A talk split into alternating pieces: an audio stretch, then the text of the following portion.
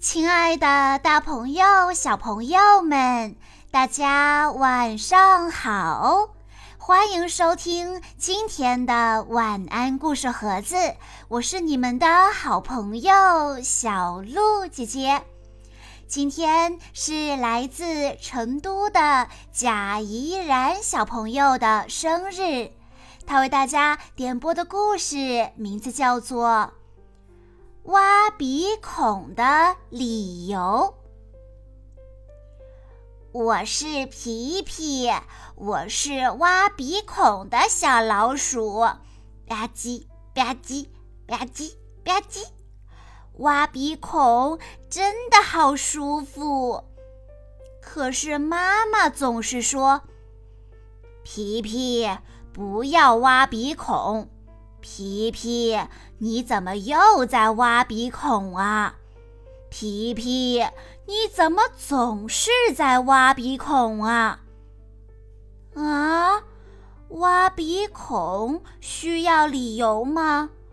我捏了捏鼻子，想了想，然后告诉了妈妈：挖鼻孔是章鱼星球上的礼节。在章鱼星球里，每当章鱼感到快乐的时候，就会挖鼻孔。所以，我挖鼻孔是在告诉章鱼星球里的朋友，我现在很快乐。妈妈用手挠了挠头发，说：“好吧，就算这就是你挖鼻孔的理由，不过……”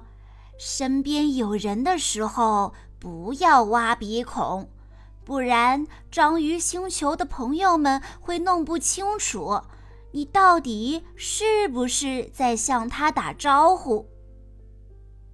嗯，妈妈说的也对，那我以后想挖鼻孔的时候，就一个人偷偷的挖吧，吧唧吧唧吧唧吧唧。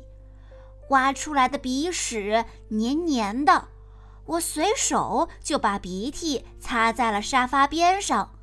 妈妈看到了，又唠叨起来：“嗯，皮皮，你怎么把鼻屎擦在了沙发边上了？难道这也是章鱼星球的礼节吗？”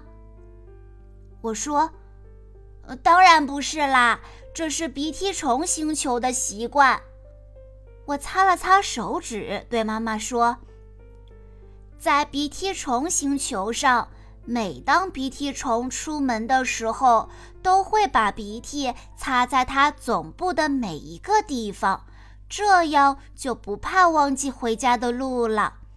我把鼻涕擦在沙发上，是想请鼻涕虫朋友沿着这条路来家里做客。”妈妈又用手挠了挠头发，说：“哦，原来是这样啊！但是鼻涕虫有自己的鼻涕做标记，如果你也把鼻涕擦在沙发上，会让鼻涕虫朋友迷路的。”哦，妈妈说的也有道理。那我以后还是把鼻涕擦在纸巾上，扔进垃圾桶里吧。吧唧吧唧吧唧吧唧，这一次挖出来的鼻屎摸起来硬硬的、弹弹的，就像橡皮糖一样。我把鼻屎放进嘴里尝了尝，这时妈妈又出现了。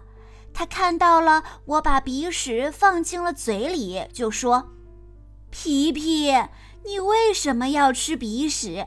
难道这也是鼻涕虫星球的习惯吗？”我说：“当然不是啦，这是长颈鹿星球的秘密。”我把鼻屎吐出来，对妈妈说。在长颈鹿星球上，每只长颈鹿的鼻屎都是香香甜甜的橡皮糖，所以每当长颈鹿想吃糖果的时候，它们就会伸出舌头舔一点鼻屎出来吃。妈妈说：“哦，原来是这样。那么，妈妈停了下来，又用手挠了挠头发，想了一会儿，说：“那么，那么，那么，你下次想吃糖果的时候，可以直接吃糖果呀，因为在我们的星球上，并没有鼻屎橡皮糖。”嗯。妈妈说的对，我刚才尝的那颗鼻屎，呃，咸咸的，甜也不甜。以后还是嗯不吃鼻屎了。我又不自觉地挖了一下鼻孔，对妈妈说：“妈妈，你说话的时候总是挠头发，一定也有什么理由吧？”妈妈听了我的话，连连用手挠了好几次头。呃，呃，这个……妈妈饿了好久都说不出话来。我是偶尔会挖鼻屎的小老鼠皮皮。不过，我不会在有人的时候挖，也不会把鼻涕到处乱擦，更加不会吃鼻屎。我会用纸巾把鼻涕擦干净，然后扔进垃圾桶里。小朋友们，你是不是也像故事中的皮皮一样，有的时候忍不住就会挖挖鼻孔呢？那你挖了鼻孔之后会怎么处理挖出来的鼻屎或者鼻涕呢？我们呀要像故事中的小老鼠一样，做一个讲卫生的小朋友。鼻屎不能到处乱擦，更加不能吃鼻屎。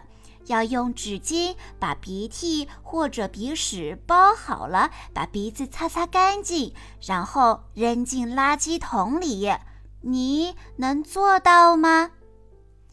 以上就是今天的全部故事内容了。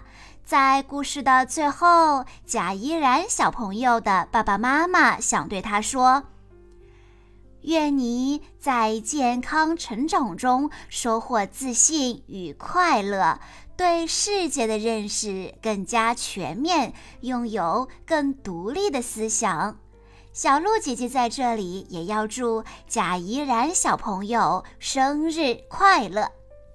好啦，今天的故事到这里就结束了，感谢大家的收听。更多好听的故事，欢迎大家关注微信公众账号“晚安故事盒子”，也欢迎家长朋友们添加小鹿姐姐的个人微信：三幺五二三二六六一二。我们下一期再见喽！